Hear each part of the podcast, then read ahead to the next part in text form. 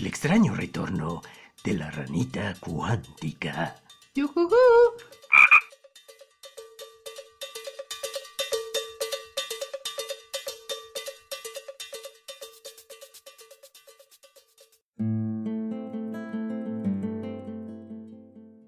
Hola batracios, ¿cómo se la han pasado? Esperamos que muy bien.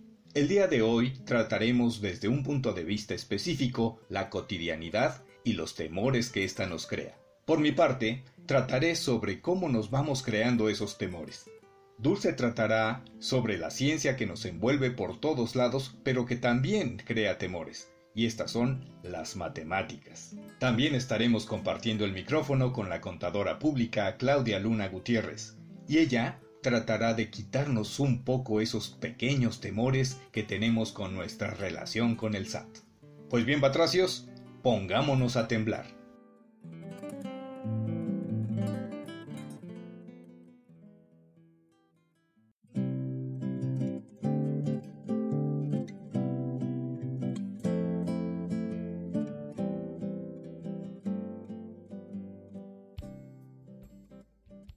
Decían los viejos que todos venimos a cumplir una tarea. Esa tarea va a tener ciertos pasos que los volvemos parte de nosotros mismos y que tienen que cumplirse de alguna forma cabal.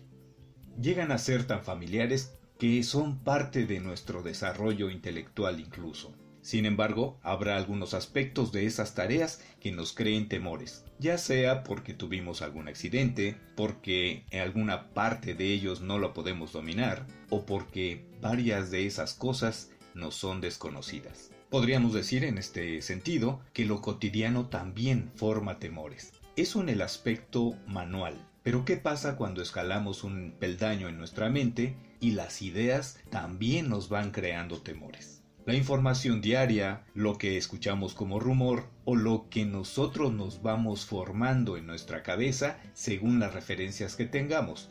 Y entonces vemos que aparecen chupacabras, amenazas de bomba, qué sé yo.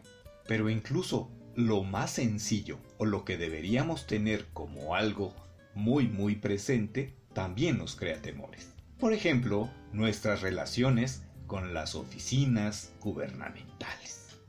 De acuerdo, estas relaciones deben tener una forma específica y especial. Sin embargo, deberíamos tener la información a la mano para tener una relación sana con ellas. ¿Qué hacemos para averiguar cómo se debe realizar? Preguntamos a amigos, escuchamos medios, leemos libros. Quizá nada de ello. La simple mención del SAT a algunos nos hace temblar. Máxime cuando nos enteramos de que casi cada año hay cambios que no nos permiten entender para qué los hacen ni cómo debemos reaccionar a ellos. Por fortuna existen los contadores, estos seres que deben soportar cuánto cambio viene de un lado o cuántos miedos expresamos del otro. Si tenemos amigos contadores, protejámoslos. Son una materia necesaria en esta vida cotidiana que siempre va a proveernos de miedos innecesarios. Pero lo mejor sería tratar de entender cómo es que debemos llenar formatos o cómo es que debemos prender una máquina para establecer nuestra situación fiscal. Suena muy bonito, pero ¿cuántos estamos dispuestos a hacerlo? La clandestinidad puede ser muy padre, pero no dura mucho tiempo. Ahora bien, si vamos a emprender el camino en este país, debemos saber que las reglas se deben respetar, siempre y cuando las autoridades pusieran de su parte para que podamos respetarlas.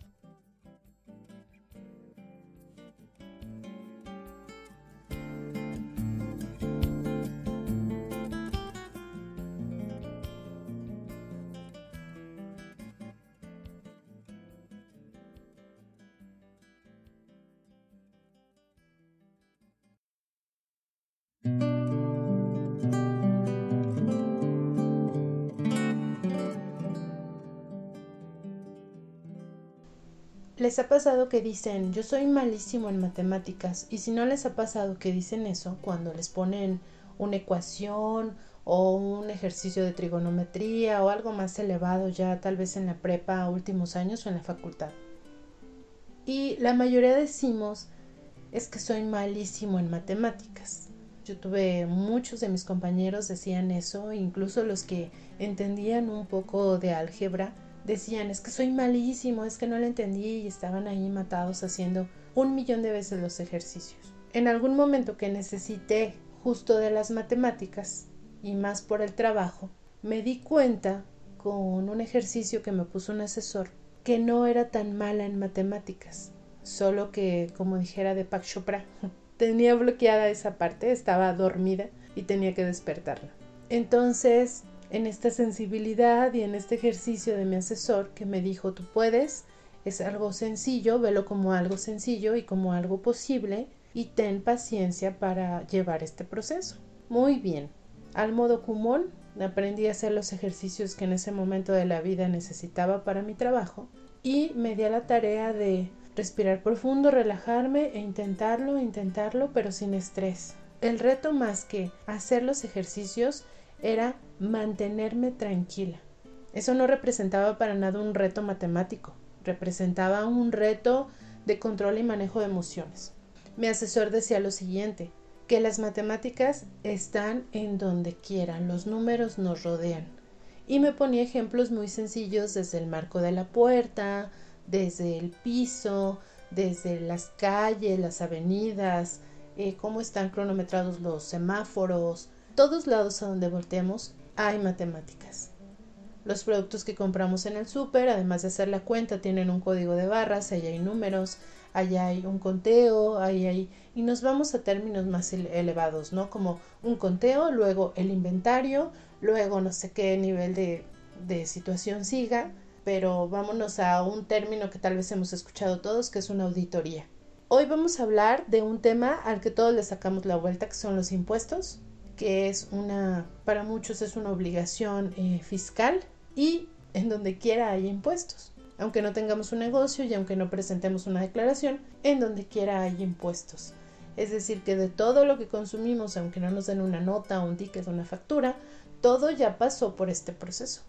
Estamos llenos de números y estamos llenos de matemáticas y, incluso estamos llenos de contabilidad. Desde que hacemos nuestra cuenta y vamos guardando nuestros tickets en, nuestro sobrecito de control de gastos y los que no lo llevan pero que de todos modos llevan su conteo en la aplicación del banco, pues están llevando una contabilidad, tal vez un tanto casera, pero al final están haciendo ese ejercicio. Entonces no habría por qué tenerle miedo si estamos tan en contacto. Son el tipo de cosas que no queremos atender, como cuando nos toca revisión en el médico o como cuando nos toca presentar un examen. Por mucho que hayamos estudiado, vamos a sentir esta sensación de no estar del todo preparados. Entonces de verdad espero que para este episodio que vamos a hablar de impuestos y vamos a estar con una experta y, que yo creo que tiene manos suaves porque la ha traído hasta nosotros el padrino de, de esta segunda temporada, entonces confío en que nos mandó un ángel de la contabilidad. Batracios, nos escuchamos en un ratito para la intervención con nuestro invitado.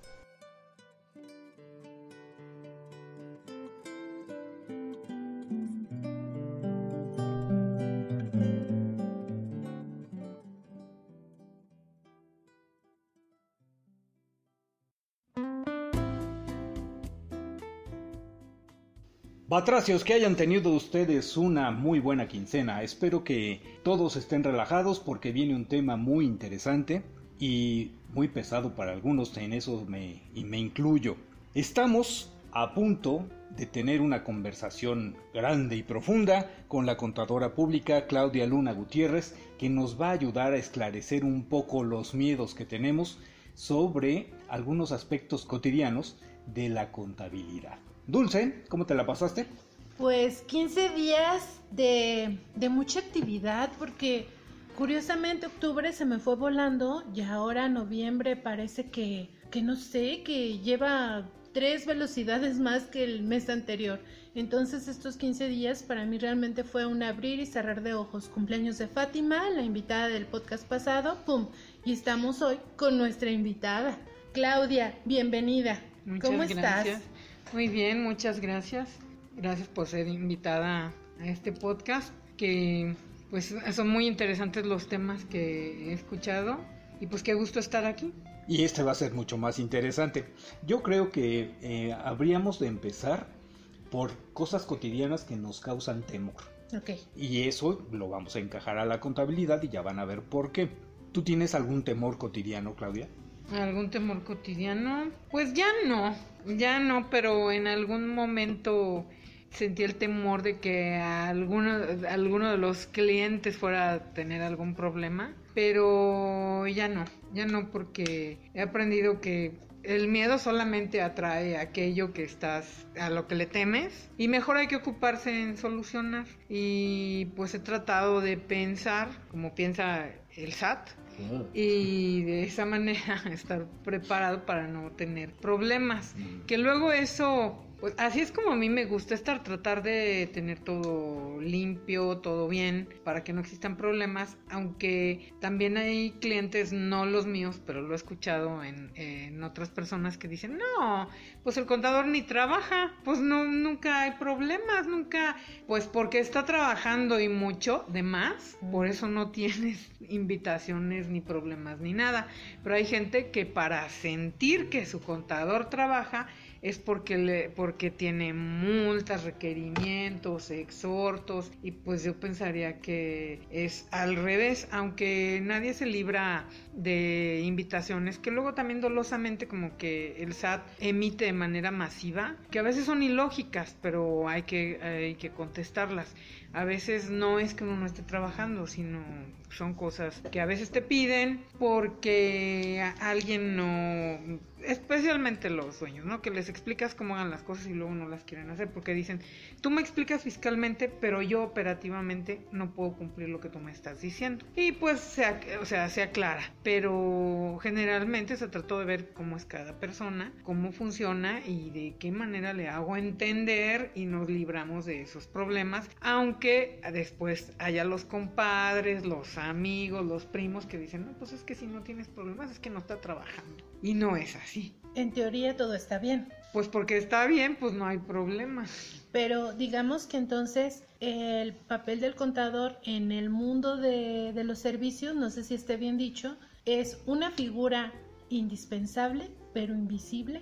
Pues depende, mm, depende de los negocios, depende de las personas. Sí es necesario, en algunos casos es, lo toman como invisible y en otros visible y visible de más. Eh, ¿A qué voy con eso? Bueno, invisible, como ese caso que decía, no, pues es que todo está bien, no, pues es que entonces el contador no, no, No está, hace nada, porque no hay problemas. Ahí pensaría que es invisible. Visible de más, o sea, hay muchos ejemplos, pero uno de los que más me impactó a mí fue llegué una vez con un grupo de empresarios, llegué a hacer el dictamen fiscal, tenían varias empresas y en ese grupo yo llegué a hacer eh, auditoría. Estaban acostumbrados a que la contadora que estaba antes, que también era, mm, o sea, les hacía el dictamen fiscal, presentaba los estados, o sea, les entregaba el cuadernillo que se entrega cuando te hacen auditoría. Y decía, y aquí hay una utilidad de tanto dinero. No sobre la fiscal, hasta eso, sobre la contable. Y decía, y si está bien,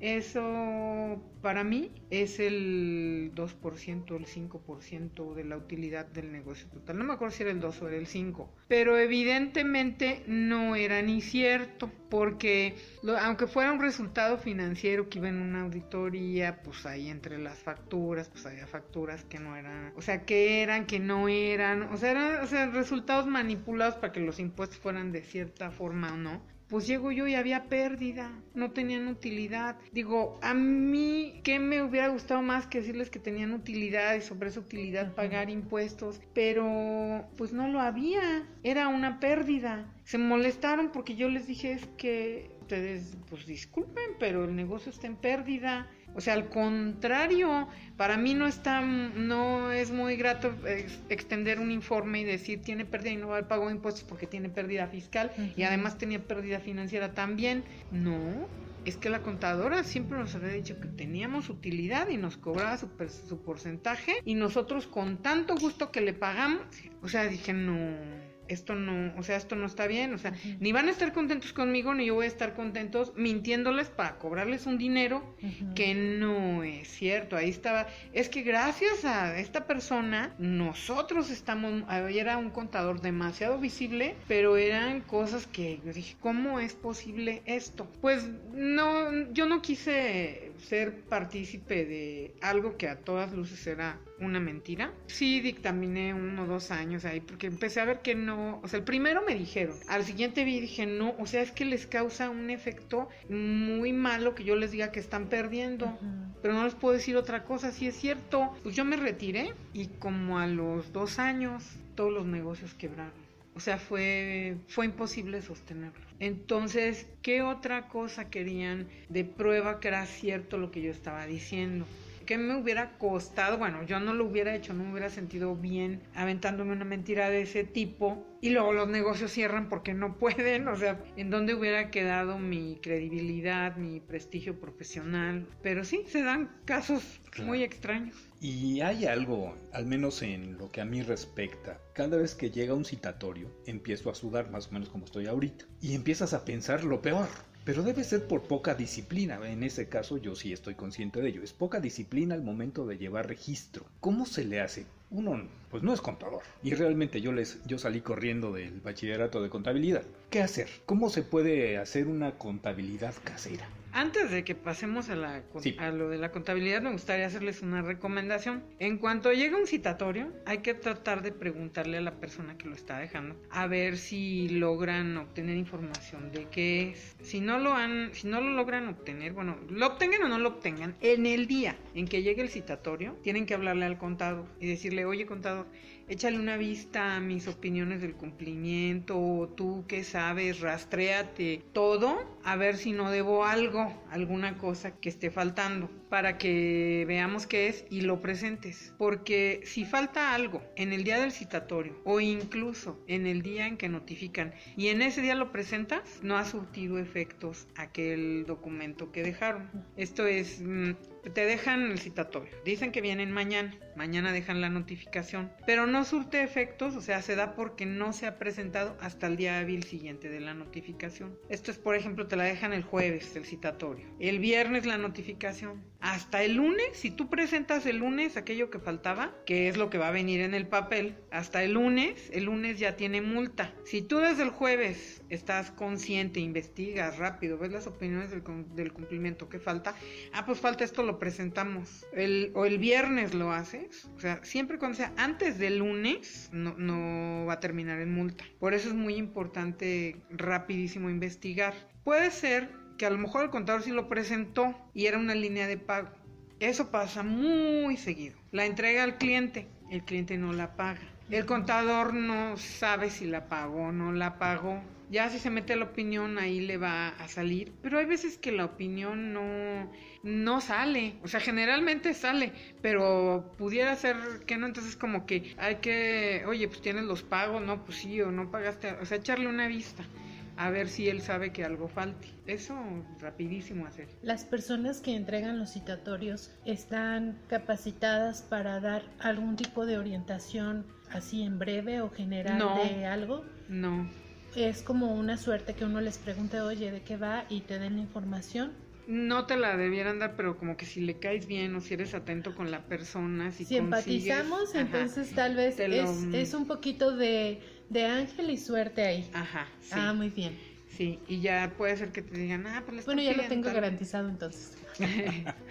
le están pidiendo tal pago y a veces también lo llegan a pedir porque no se presentó en el día en el día que tocaba y entonces llegan y lo, y lo piden y va, o sea, fuera de tiempo la máquina como que hace un corte, a tal día no estaba, pero tú ya lo tienes presentado y pagado. A lo mejor puede decir al control, no, es que sí, acuérdate que lo pagaste o que yo te lo di, no lo pagaste y te volví a hacer una línea después y ya está pagado, no se debe nada. Ah, no se debe nada, pues entonces es a esperar que dice la notificación. Y de todos modos cuando llega hay que corroborar, o sea, ya cuando tienes el documento de la notificación, ir a checarlo otra vez, sí, sí está, ah, bueno, perfecto. Ese mm, es otro punto, el de que las máquinas luego hacen corte Es correcto. y hay un hay una facilidad para que las personas presenten su declaración en el, con el sexto dígito del RFC, les dan un, un día, dos días, dependiendo de la terminación, el número de días más que tienen para presentar.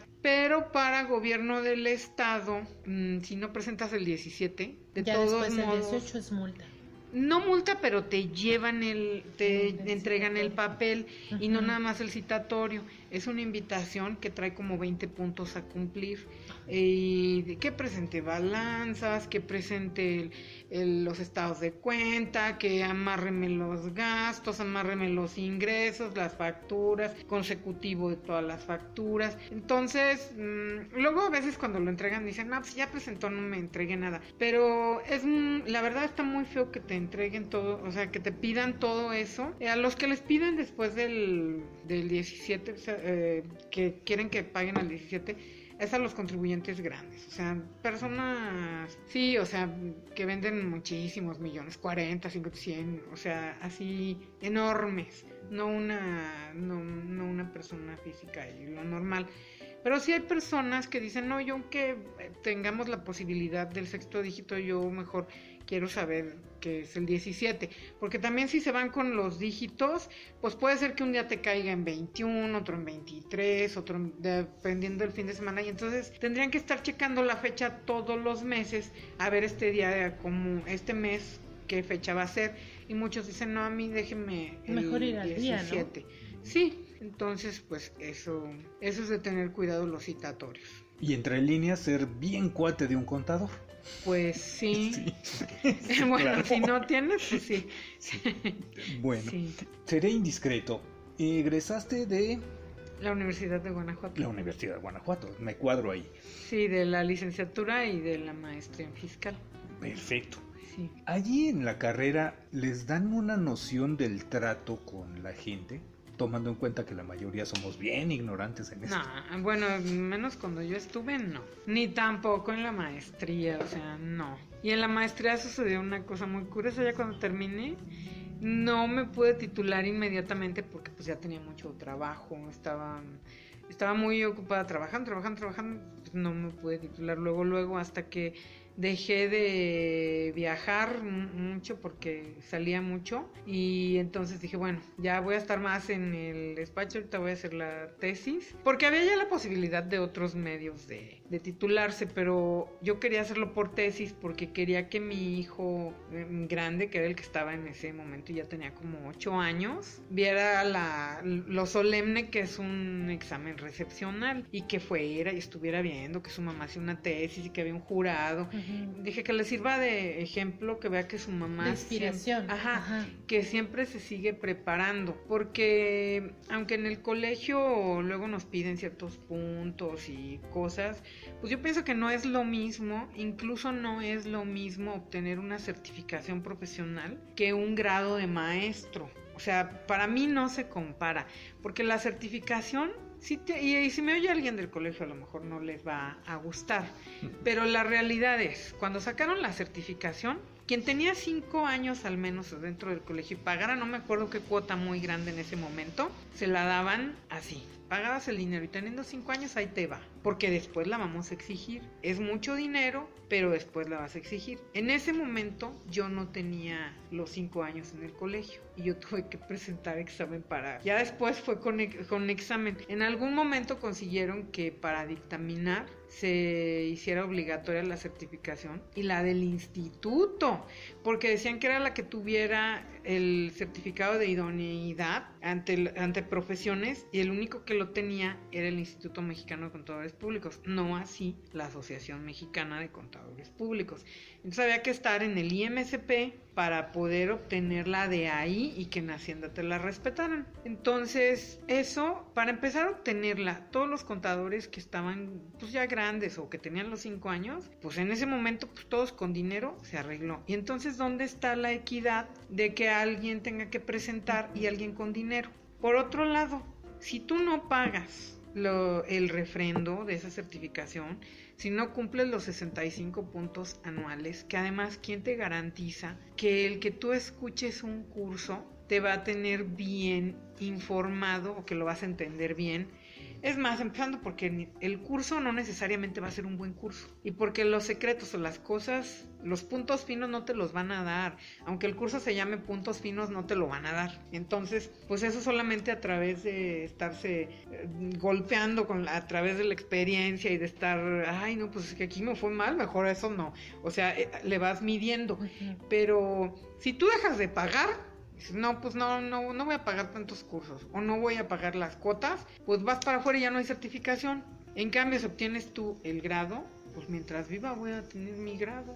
Bueno, siempre y cuando no te portes mal y que entonces hubiera un asunto de esos de que no, pues que ya no. Si algo más extremo. Ajá, más extremo que. Pero no, o sea, no, no es igual. Pues, o sea, eso es para mantenerse preparado. Pero volviendo a la pregunta, ¿cuál era? sí, que si había alguna forma de que te dijeran cómo tratar al, ah, ignorante que somos. No, no, no. Cómo tratar al cliente. O sea, esta parte de la mayoría de las carreras ahora incluyen psicología.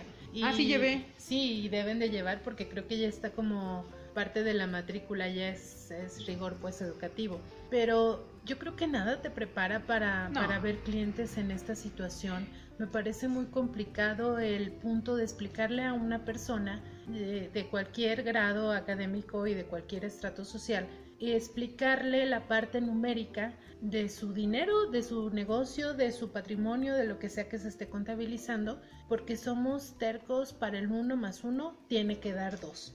¿no? Entonces, creo que nada, nada prepara al contador más que ya estar en campo y como, como bien dijiste ahorita, decir aquí sí, aquí no y empezar a ser de alguna manera selectivo. Cuando te llega un cliente, porque con el paso de los años, perdón Roberto, ya me robé la pregunta, pero con el paso de los años, creo que vas teniendo este ojo de halcón, esta, esta parte visual de saber, este cliente me va a meter en problemas yo lo digo por, por mi trabajo que sí he dicho, no me sentí bien para trabajar contigo, te voy a remitir con otra persona, ¿no? Como psicólogo, con permisito. Porque no hay esta química para trabajar y sé que va a estar muy tensa la, la sesión. Y luego se ponen bravos, ¿no? Entonces, en tu trabajo ya puedes detectar, no, este cliente trae muchas broncas, es como un cliente muy quemado, viene de estas situaciones, es muy recio entender lo que se le indica, no cumple con los plazos, con las fechas, es decir, es un desorden, ¿sabes qué? No, te voy a mandar con alguien más o no, y, y tampoco le voy a complicar a nadie más la existencia. Ya, ya tienes esta esta percepción así tan fina para ver eso en un cliente? Tomar un cliente que luego no te, no te sientas bien con él, está muy difícil ya decirle no y entregarlo. Es mucha pérdida de tiempo. Entonces, lo que ahora he hecho de unos años para acá y que creo que me ha funcionado bien, y a lo mejor a otros contadores, a lo mejor eh, otras personas dicen está loca, pero la verdad es que pues así me ha funcionado a mí llega la persona y me dice, bueno, aparte no estoy, no es que esté así como que, ay, quiero, no, hasta donde yo pueda, o sea, y crea que también es un sentido de responsabilidad de hasta dónde se puede con el despacho atender clientes. Si ya no puedes, pues ya no puedes porque ya estás lleno, ¿no? Pero eventualmente cuando se ha necesitado que ha llegado alguien y que generalmente es porque pues este este es hijo del que está acá y se murió y ahora viene la viuda no el hijo sí estaba con la mamá pero ahora va la viuda aparte o el hijo ya se le casó y va aparte. Generalmente es lo mismo pero como ya no es ya entra otro otra partecita de otro pedazo de otra familia pues ya no sabes cómo van a, o sea, cómo van a ser. Y entonces llegan y me, y me dicen, no, oiga, es que me mandó mi abuela. Te apoyo a asesorarte, a que tengas la, a que tengas tu firma, tus sellos, todo, o sea, en atención a quien te está refiriendo aquí conmigo. ¿Y cuánto va a ser? Es que no, me va a cobrar. No, no te voy a cobrar nada. No te voy a cobrar nada porque las citas ni siquiera están rápido, para que tengas todo preparado en el momento que te quieras lanzar. No es que ya voy, pero yo primero tengo que trabajar contigo uno, dos, tres meses y entonces vemos y, pues no sé cuánto te voy a cobrar, porque yo necesito ver qué movimiento tienes, o sea, cómo te voy a cobrar un honorario exorbitante si tú vas empezando o si a lo mejor no vas empezando porque te pasaron una parte del otro pastel, pero yo no te puedo cobrar si, si no sabes cuánto vas a tener, qué movimiento va a ser, cuánto me vas a estar llamando. Si me vas a estar llamando cada 10 minutos y yo la verdad no te voy a poder atender cada 10 minutos, entonces ahí te diría, o sea, discúlpame, no puedo, o sea, tú necesitas alguien que esté junto a ti, necesitas contratarte a alguien que nomás se separe para dormir, porque tú, o a lo mejor hasta estás soñando y, y de repente te apuras, no puedes dormir y le llamas, yo no puedo hacer eso. Entonces nos vamos conociendo y no importa. O sea, yo tomo este periodo como una prueba para ti, para mí, y después ya vemos. Y en ese tiempo, pues yo ya veo como si se quiere portar bien, si quiere, si va a pagar lo que va a pagar, aunque le tenga que preparar unos impuestos. Me sale más fácil eso que tomar un cliente que después tenga yo que andarlo entregando. Claro, claro. Y que tampoco, si yo lo veo que está muy mal, pues no se lo voy a mandar a nadie, porque yo lo que menos quiero es que es perjudicar a, a alguien, porque no, pues ese se lo paso a, mi comadre, no, o sea, no, pues pobre de la comadre, porque son cosas muy, muy tardadas de entregar, porque hay que entregar con firmas, sellos, contraseñas, respaldos de contabilidad hasta donde está, pagos de impuestos, es mucho, es mucho el paquete que hay que armarle para que se pueda ir. Si es alguien que presenta muchos problemas, para que el volverlo a entregar, no. Sí, para que tomarlos y luego vas a tener doble trabajo. Exactamente, pero sí, o sea, como que sí doy el beneficio de la, de la duda, no nada más, o sea, de ambas partes, ellos también pueden ver si están a gusto conmigo, exacto. Y ya después, bueno, al final pareciera como que fuera una pérdida, pero para mí no lo es y después ya se queda y estamos bien, pues ya así está bien. Bueno, pacientes, agárrense porque voy a ajustar mis honorarios. ya la contadora dio las recomendaciones para mi 2023. Vaya. Ahora sí, vayamos a lo más sensible, más duro y de mayor incógnita. Nuestra relación con el SAT. Eso sí, no me da miedo, me causa terror.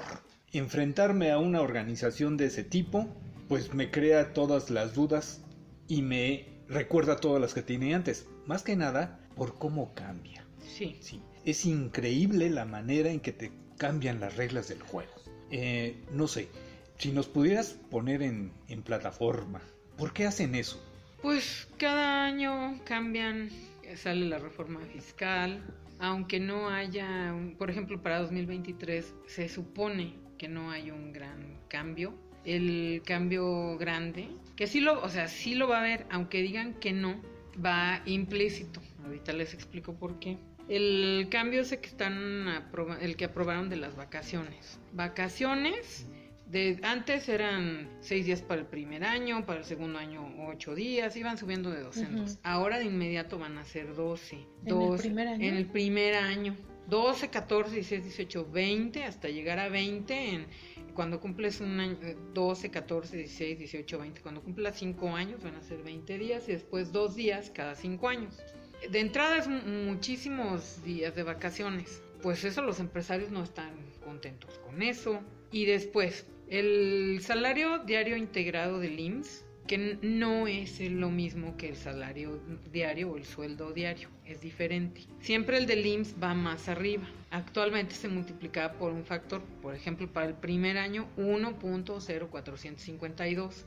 Entonces, de tal suerte que si tenías un salario más bajo, pues sí se subía como unos 5 pesos, una cosa así, dependiendo del tamaño del salario, o sea, más el del IMSS. ¿Por qué está diferente? Porque hay un factor de prorrateo que se saca entre a la persona no le vas a pagar el eh, no le estás pagando exactamente todo, o sea, todo lo del año, cuánto, o sea, le pagas el año, pero aparte le das obligatoriamente 15 días de vacaciones, antes se le daban 6 días, 8 días, 10 días, dependiendo el año en que fuera. Entonces esos días de más que se pagaban se dividían entre los días del año y esa fracción se aumentaba al sueldo, porque en realidad le pagas más de lo que gana.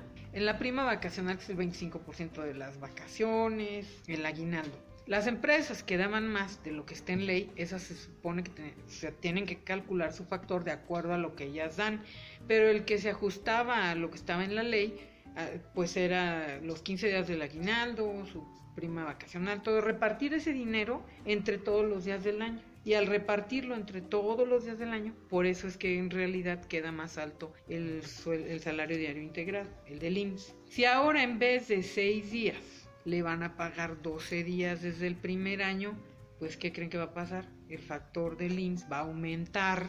Esa es una parte. La otra, están pidiendo un aumento del salario mínimo unos lo piden al 25%, los trabajadores, López Obrador dijo que al 15%, Canacintra que el 15%, están llegando a negociaciones. Se suponía que el 24 de noviembre, o sea, mañana, eh, debía salir cuánto era lo que lo iban a dejar. Entre el 15 y el 25, pues tal vez lo dejen en el 20 o como una media, o si lo dejan en el 15, aún el 15, pues es un porcentaje alto. Lo que no nos dicen es que cuando suben el sueldo...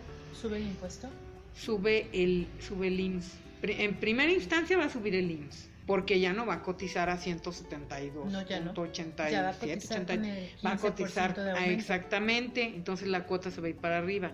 Y si ahora va sobre 12 días de vacaciones y no 6, pues todavía va más arriba la cuota.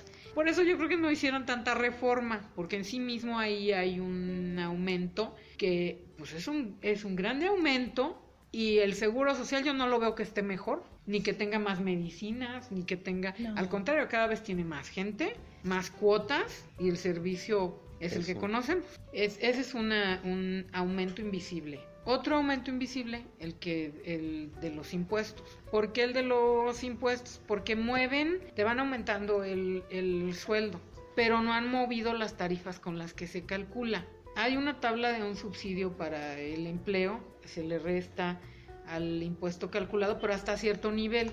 Pero si sigue subiendo el sueldo, ya no va a encajar en, en el porcentaje del 6%, del 10% del impuesto, sino ya va a quedar en renglones de porcentaje de impuesto más alto en la tarifa y ya no va a alcanzar subsidio. Entonces no le van a poder restar nada. Bueno, todo esto depende de cuánto quede el salario, pero eso es lo que eso es lo, lo que se ve venir. Si no mueven la tabla y aumentan el sueldo, pues los trabajadores, las personas que están por sueldos, van a pagar más los del salario mínimo, al subirles el mínimo, les van a quitar más impuestos. Y eso pues es toda la fuerza productiva del país o gran parte. Y ahí a lo mejor son es un peso, cinco pesos, diez pesos más lo que tenga que ser para cada persona, pero multiplicado por todas las personas, ahí ese es otro aumento en los impuestos que tampoco se ve de manera fácil. Ya, quitándote por cinco segundos tu armadura de contador, como habitante de este país, ¿Ves lógica que sea así este cambio cada año? Pues debiera hacerse un estudio profundo por personas preparadas para dejar algo de manera más permanente. Pero pues los que toman las decisiones, los de las iniciativas, pues no se caracterizan precisamente por ser unos estudiosos de las leyes de las leyes fiscales, o sea, necesitaría ser alguien, y no nada más que tenga el estudio a nivel de, ah, pues yo hago tal maestría y ya, no, alguien que estuviera trabajando, alguien que llene los formatos, o sea, ni, tampoco no el contador, el socio de la firma que va y da los cursos y platica. No, se ocupa el que llena los formatos, el que sabe que no funciona la página, el que tiene que ver cómo va a inscribir un trabajador, al que le hablan para darle lata, o sea, para que no se puede. Se necesita como que tomarles puntos de vista, pues bueno, a ti que te cuesta trabajo, tú que no puedes hacer, o sea, no nada más los de arriba, porque los, o sea, los jefes pues no saben lo que se ocupa, lo que se ocupa hacer. Precisamente en ese punto también de que luego no sepan qué hacer, la gente que sí sabe todo eso que implica el trabajar, también entiende más qué cosas sí va a saber el SAT y qué cosa no. O qué cosa puede estar oculta, que ya casi nada puede quedar oculto, pero pues, o sea, es la que se da cuenta realmente de cómo funcionan, de cómo funcionan las cosas. Esto que estás diciendo, Claudia, me suena a una dictadura. Es decir, yo, por mi cerebro, por mis ideas, quiero que esto se modifique o se actualice. A mí no me importa el trabajo que le genere a los demás o el el proceso de adaptación que tengan que llevar los empleados, por ejemplo, que esté en atención a clientes, el que esté llenando formatos, a mí no me interesa. Tú modifícalo porque yo me quiero beneficiar de esta manera. Voy a decir una absurdez, pero luego estoy siempre con estas ideas conspirativas, igual que estos señores los jueves a las 9 de la mañana en el desayuno. Estoy pensando siempre que hay un cerebro detrás, que deben de ser los empresarios, que realmente son los que dicen, mira, muéveme esa regla, muéveme ese, ese contrato, muéveme este tratado, muéveme este punto de la ley fiscal, porque no me beneficia. A mí no me importa quién se quede sin trabajo, sin comer, porque ni siquiera lo conozco.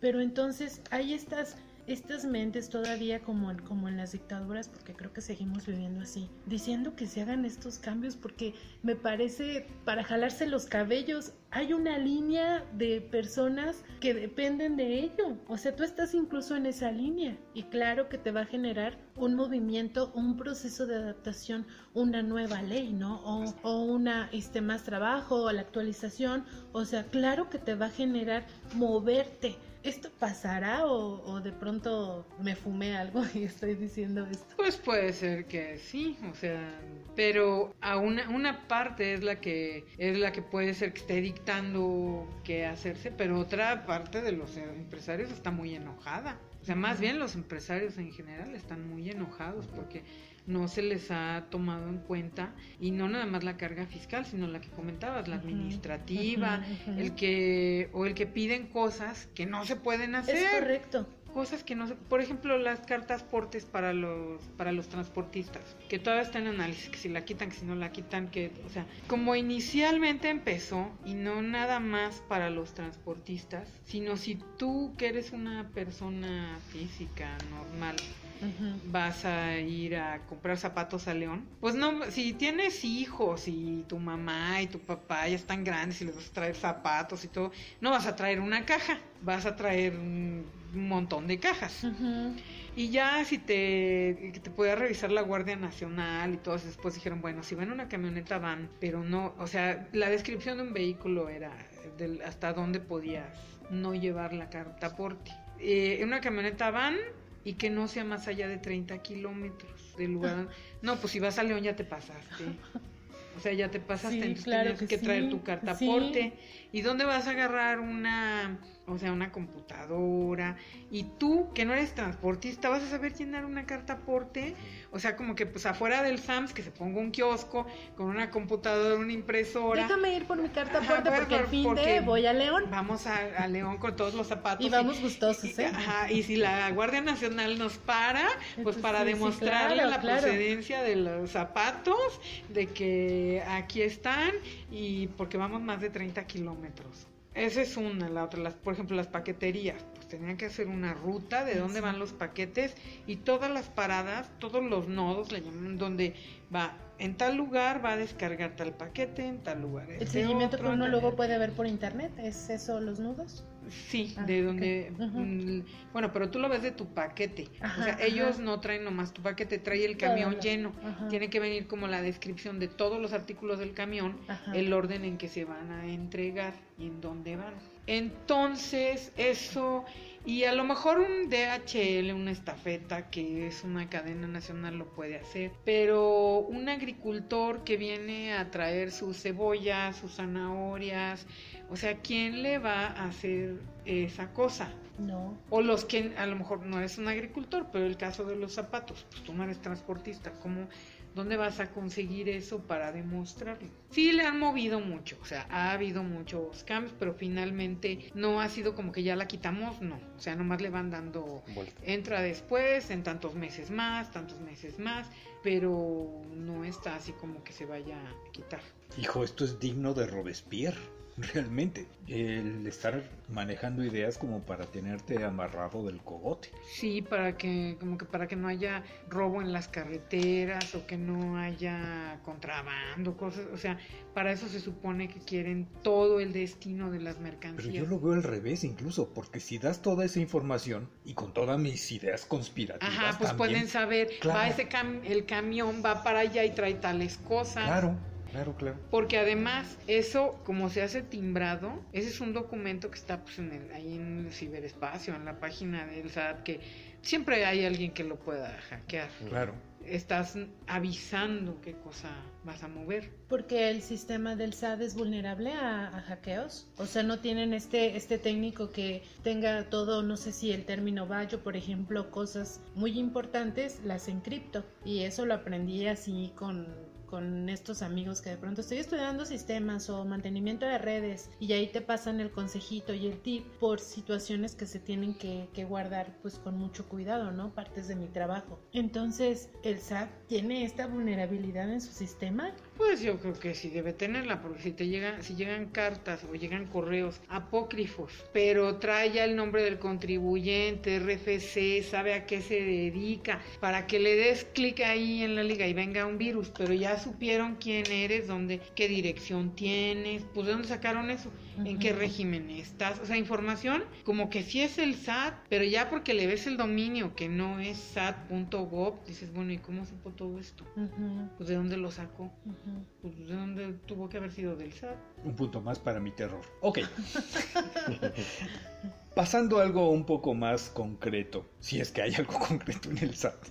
Algo más concreto o algo más sencillo. Mm, Esperemos que más sencillo. En cuestión de fiscalización, ¿tienes una idea de lo que va a cambiar? Pues ya tiene, eh, tiene tiempo, la verdad es que empezaron así como que con los más grandes, pero en realidad va cada vez haciéndose más extensivo. La parte de los FDIs, las personas, no, no el contador, sino las personas, las del negocio luego no lo entienden muy bien y por eso luego llegan las invitaciones. ¿Qué quiere decir? El SAT tiene un robot, tiene, eh, tiene como un robot y hay que tratar de pensar como ese robot se rige a través de los CFDIs. Le sacaron y le pusieron unas, unas letritas que dice PUE, que quiere decir pago en una sola exhibición. Los comprobantes cuando ustedes los van a pedir, pueden, o sea, o que les manda alguien una factura, puede decir PPD o puede decir PUE. Igual ustedes cuando le emiten una factura a alguien, ¿qué hay que cuidar? Que si tú vas a expedir una factura a un cliente que diga PUE, quiere decir pago en una sola exhibición, y se la vas a expedir porque el cliente te la va a pagar en el mismo mes en que fue expedida. Eso quiere decir PUE. Si el cliente no lo sabe, o si vas conociendo que ese cliente no paga pronto, pues mejor se la das PPD, que es pago en parcialidades o, di- o diferido. ¿Por qué? Porque si tú haces una factura y se va al y se va al otro mes y era PUE, para empezar los ingresos, cuando abras el- el- la declaración, cuando se va a hacer la declaración, ya vienen marcados los ingresos, que están marcados por la sumatoria de los comprobantes PUE. A lo mejor ni vendiste todo lo que dice ahí, a lo mejor dice ahí 100 mil pesos y nada más te pagaron 20. Pues no los vas a poder bajar No. si no cancelas las facturas PUE. Se van a quedar ahí los 100 mil. ¿Y qué quiere decir? Que vas a tener que pagar impuestos sobre 100 mil.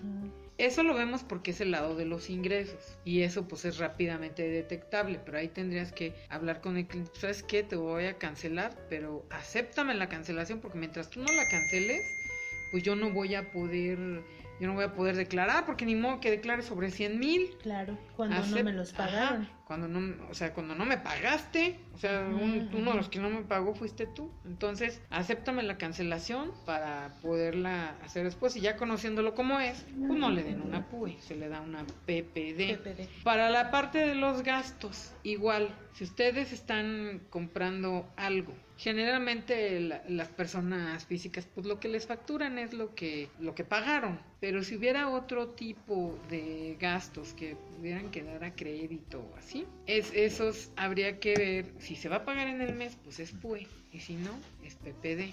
Y mm, tener eso muy en cuenta, porque el robot del SAT hace las cuentas sobre lo que le están diciendo los comprobantes. No sobre lo que realmente entró o salió de tu banco, sino en una primera instancia se van a, esa parte lo que les dicen los comprobantes. Entonces, ¿qué es lo que tratamos de hacer? Que no haya, que no, no les vayan a pedir explicaciones, que no haya invitaciones, para que no haya que tienen que hacer. Pues es que a lo mejor en los gastos dicen, bueno, es que yo estoy acreditando, yo estoy metiendo un IVA pagado de tanto. Pues sí, pero sabes que tus comprobantes no reflejan eso. Entonces el SAT va a traer una diferencia. No queremos que nos pregunten, pídelos bien. Si no queremos que nos pregunten y el proveedor ya te mandó la factura y es PUE, págasela en este mes. O de o antes de que acabe el mes, le dices, no te voy a pagar este mes, cámbiamela, dámela una PPD o me la das el mes que entra. Pero no, porque si yo te pago el mes siguiente y ya quedó PUE acá, en el mes siguiente no van, mm, mis comprobantes, los, de, los que me dieron los proveedores, no van a reflejar esa cantidad de IVA. Entonces va a haber discrepancias y me van a, y, y te van a pedir una invitación que aclarar. Que no es tan sencillo aclarar, porque le puedes poner ahí en la contestación. No, pues es que es de acuerdo al flujo y por eso, de acuerdo a lo que está en el banco y por eso no te coincide a ti. No, es que no es así. O sea, así nunca te van a dejar en paz. ¿Cómo te van a dejar en paz? Que entregues los folios fiscales de los comprobantes, la fecha, método de pago y que te y que corresponda y que entregues cantidades que amarren con lo que pagaste de impuestos y que les demuestres, pero con cifras, con cálculos, no nada más de mi dicho es de que pues estamos de acuerdo al flujo, no a los comprobantes. Y eso es un trabajo enorme. Pues vamos a evitar muchísimas invitaciones llevando un buen manejo de los FDIs, que eso es mucho trabajo operativo. O sea, en operación está tremendo, pero hay que acostumbrarse a hacerlo. Bueno, como cliente entiendo ahora que los números son fríos. Roberto decía al inicio que a él le llega un documento, un citatorio y entonces ya empieza a sudar. Eso está hablando su parte emocional y eso aquí no sirve. Aquí uno tiene que ser de pensamiento práctico y sobre todo estar a velocidad. Que si no entiendes la información inmediato, o sea, me está llegando el citatorio 12.5 del día, 12.7 ya le estoy hablando al contador, si no entiendo lo que dice el documento, porque puede que llevando o contestando esa invitación antes de que cierren el SAT, yo tenga liberado ese problema incluso ese mismo día. Es más o menos como funcionaría como de cliente hacia ustedes como contadores. Sí, la rapidez de eh, con la que hay que actuar, si es así. Si es solo una invitación, si ya cuando lo entregan es una invitación, pues ahí dan plazo. Generalmente dan 15 días o algo así. Pero ya, mm, eso casi es gobierno del Estado, porque las invitaciones, las del SAT, están llegando electrónicamente. Ah, y aquí sí hay que hacer la invitación de que activen su buzón, su buzón del SAT, su buzón tributario, porque hay personas que les da miedo activarlo dicen, no, es que así para que no me notifiquen. No, es que si no te encuentran, se va a dar por notificado, o lo que le llaman por estrados. O sea, no te lo encontré para dejártelo a ti, pero pues ¿qué crees? o sea, todos modos va a ser notificado y entonces vas, estás actuando en rebeldía. Si yo en la notificación te estoy pidiendo cosas y no me las entregas, pues es porque tú no, o sea, en rebeldía, tú no quisiste. Es activar el buzón y pues te dicen que por lo menos hay que revisarlo una vez a la semana. Te deja un correo electrónico y un teléfono donde te avisan cuando hay ah, algún comunicado o alguna o alguna invitación o algún acto administrativo le llaman. Pero yo diría que no hay que revisarlo como que una vez por semana. Yo, pues, a lo mucho, a lo, digo, por lo menos un día sí y un día no. Porque si estás en algo que sea un acto, que es como el caso de que les decía, que ves rápido de qué se trata. O sea, si ves que hay un acto, antes de abrirlo, te llega un aviso por correo electrónico. Tiene un acto. ese es el aviso, le llaman. Vamos a suponer, el aviso el lunes. Te dan tres días para que aceptes el acto. Esos tres días serán martes, miércoles y jueves. Si tú el jueves no lo abres, automáticamente se da por abierto el viernes. El viernes la notificación y surte efectos el lunes. El lunes. Pero si tú no estás entrando al buzón, se te van a ir los días. Si por alguna cosa no lo detectaste en el celular o pusiste un correo que ya no ves o un celular que ya no tienes ese número y no te diste cuenta, se te van esos días y se te van los del plazo que estén dando ahí para atenderlo. Entonces, pues mejor entrar un día sí, un día no, o sea, con bastante frecuencia a estar checando. Sí, y eso está en la ley, ¿no? Eh, de hecho, en la ley general el que tú desconozcas un reglamento o una ley no te exime de su exime, cumplimiento. Claro, entonces sí hay que estar muy, muy atentos a eso.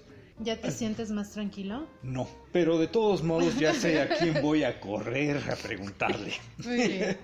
Eso es, eso es al menos tranquilizador en parte. Tratemos de humanizar esto un poco. Nuestro padrino nos vino con el chisme de que te gusta la música. Ah, sí.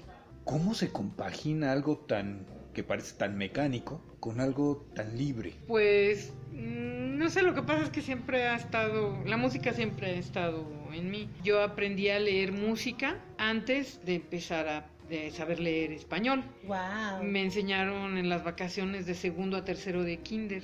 Y mi mamá decía, pero ¿cómo va a aprender si no sabe leer? Y la maestra de piano le dijo, es que la lectura de la música es diferente, la música es un Claro. lenguaje diferente, puede aprender ese lenguaje. Y no me encantaba, no me encantaba porque no está tan sencillo leer música, pero lo aprendí. Si bien no un montonal de... de- unas notas que salen arriba o abajo del pentagrama, sí, a lo mejor de do, re, mi, fa, sol, la, si, do, re, mi, fa, sol, o sea, al menos ya tenía un buen número de notas para, para trabajar mientras estaba más pequeña. Iniciativa de mi mamá que pues se compró se compró el órgano, no tenía maestra de órgano, tenía maestra de piano, pero igual se lee igual la clave de sol. Ahí era pura clave de sol, ya más adelante aprendí de fa, que se usa tanto en el piano como en el órgano, pero fue porque pues dijo mi mamá, no, es que ya está aquí y esto está muy caro, alguien tiene que aprenderlo a,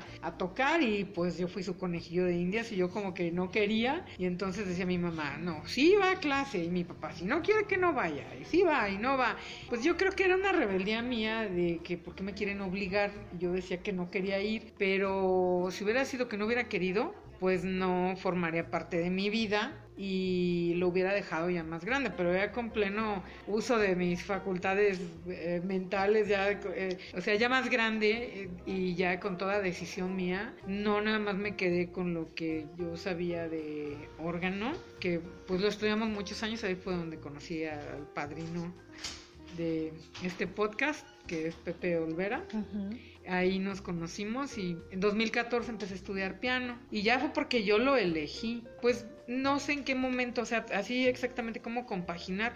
Pues no porque la música siempre haya estado. Yo creo que si ya de grande, no que sea imposible aprender, que a- aprendí el piano ya más grande, pero ya sabía leer. O sea, ya tenía mucha idea, muchas canciones que había aprendido, ya tenía idea de armonías, muchas melodías. Ya, ya llevabas mucho camino Sí, ya llevaba mucho ajá. camino recorrido, pero si en este momento de la vida, ya con el despacho, así yo de responsable del despacho y todo, quisiera ponerme a estudiar, pues no creo que no creo que hubiera podido hacerlo. Lo hago porque siempre ha estado. Ya en este momento empezar hubiera sido complicado por los tiempos. No porque no se pueda, sí se puede. Aunque hay muchos músicos que dicen, es que ya la gente grande no aprende. Muchos maestros dicen eso. Maestros de... eh, eh, tengo una prima que salió del conservatorio y me decía que algunos maestros le, le decían, y, y, bueno, ¿y, y qué, ¿y qué le enseñas? No, pues lo que aquí. Pero como la gente grande no aprende. No, pues es que sí aprende. O sea, pero aprendes porque ya, o sea, ya había un camino, un camino recorrido, sobre todo el tiempo, ya de grande, ya los hijos, el esposo, Sí, ya la vida, ¿no? ya la te, te vida. impide estar Sí, ya te lleva por otros Y caminos. el dinero también. Sí, también ya el no, dinero. No puedes destinar el dinero al- a la causa musical. Sí, porque aparte, o sea, bueno, pues son las clases, las partituras, el instrumento. Los instrumentos sí, no están tan baratitos. Claudia, yo te escuché ya hablar de un tema que es súper complicado, como si fuera algo natural para ti. Y ahora que te escucho hablar de la música, creo que así hacen las cosas, como de manera muy intuitiva, ¿no? Como Sí, como muy natural. Así es en todo, en general en la vida, cuando aprendes algo, cuando ahora dijiste 2014 aprendí piano, luego hablaste de la maestría, así lo haces de forma natural. Sí, a lo mejor lo del SAT, no. Ahí sí fue como que una ayudadita, que no parece ayudadita. Sí, tuve un 2006 muy difícil. Todos tenemos experiencias profesionales fuertes y sí. traumáticas. El papá de una gran amiga que sigue siendo mi gran amiga, pues no, no me avisó que tenía un- que había mandado a hacer varias varios folios de facturas y de la, cuando eran en papel, no, no. ay, no, qué, qué relajo fue. O sea, fue, estuvo muy complicado atender, se ganó el caso, pero ese fue un gran aprendizaje de para las políticas de control de calidad del despacho, que de hecho hay un boletín de auditoría encaminado a eso, pero ese servicio que yo prestaba ahí no era de auditoría, sino era de contable, pues así vas aprendiendo, ¿no? Entonces como que dices, no, no, estrategias, cosas raras, no. Y que de hecho ni había sido mi idea, era del, o sea, era del señor, pero eh, ahora ya no puedes ocultar nada, porque ya ahora ya no pueden facturar sin que tú lo sepas porque está en el SAT. Y te das cuenta de qué está haciendo. Dices, oiga, ¿por qué tiene esta factura tan disparada respecto a los demás? O sea, ¿sí lo vendió o cómo, o por qué le está facturando un mayor precio vendiendo lo mismo a esta otra persona? Eso se ve mal. Y pues así, o sea, ahí sí como que dije, no, hay que ver, mm, hay que estar consciente de quién se tiene, si no te parece o si sientes que no está bien, si no te vibra, o sea, por decirlo de alguna manera, pues no, ese, ese cliente no. Vamos a reforzar la manera de que esto no nos vaya a traer problemas nunca y pongo mi mayor esfuerzo en que así sea, en que no haya problemas que nada más te desgastan, te quitan el tiempo, la gente se enoja y no, entonces esas cosas, ¿no? Y pues ese es de los aprendizajes que en ese momento a lo mejor se vio complicado, pero al final de cuentas eso me ha ayudado mucho a lo largo de mi carrera. Pues Claudia, desgraciadamente el tiempo es más tirano que lo que pudo haber sido algún maestro en la preparatoria, pues nos da mucho gusto que hayas podido venir.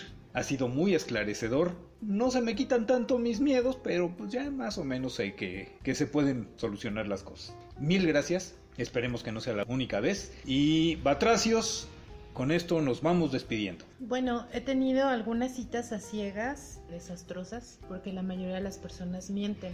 Hoy tuve una cita ciegas que me gustó. Gracias por estar hoy con nosotros. Gracias también a nuestro padrino por traernos a la invitada. Y sobre todo gracias por hacernos ver las cosas como adultos. Creo que en tema de números y leyes y salud a veces nos comportamos como niños berrinchudos, temerosos de enfrentar la realidad. Claudia, fue un momento muy agradable estar platicando contigo de un tema tan complicado y espero de verdad puedas estar con nosotros en una segunda y tercera ranita, tal vez al lado del contador también y tal vez también compartiendo su talento. Ay, muchas gracias a ustedes por la invitación y desde luego el día que ustedes me vuelvan a invitar, pues por aquí estaré. Muchas gracias. Saludos a todos. Mil, mil gracias. Batracios, hasta la próxima. Adiós.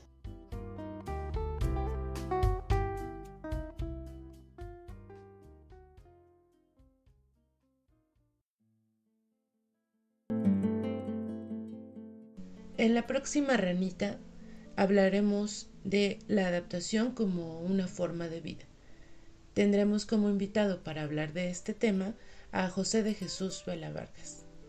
Espero hayan disfrutado esta ranita tanto como nosotros y los esperamos para el próximo episodio.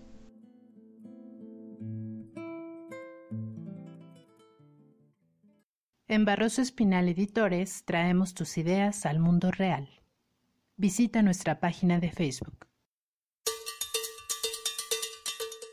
El extraño retorno de la ranita cuántica. ¡Yujujú!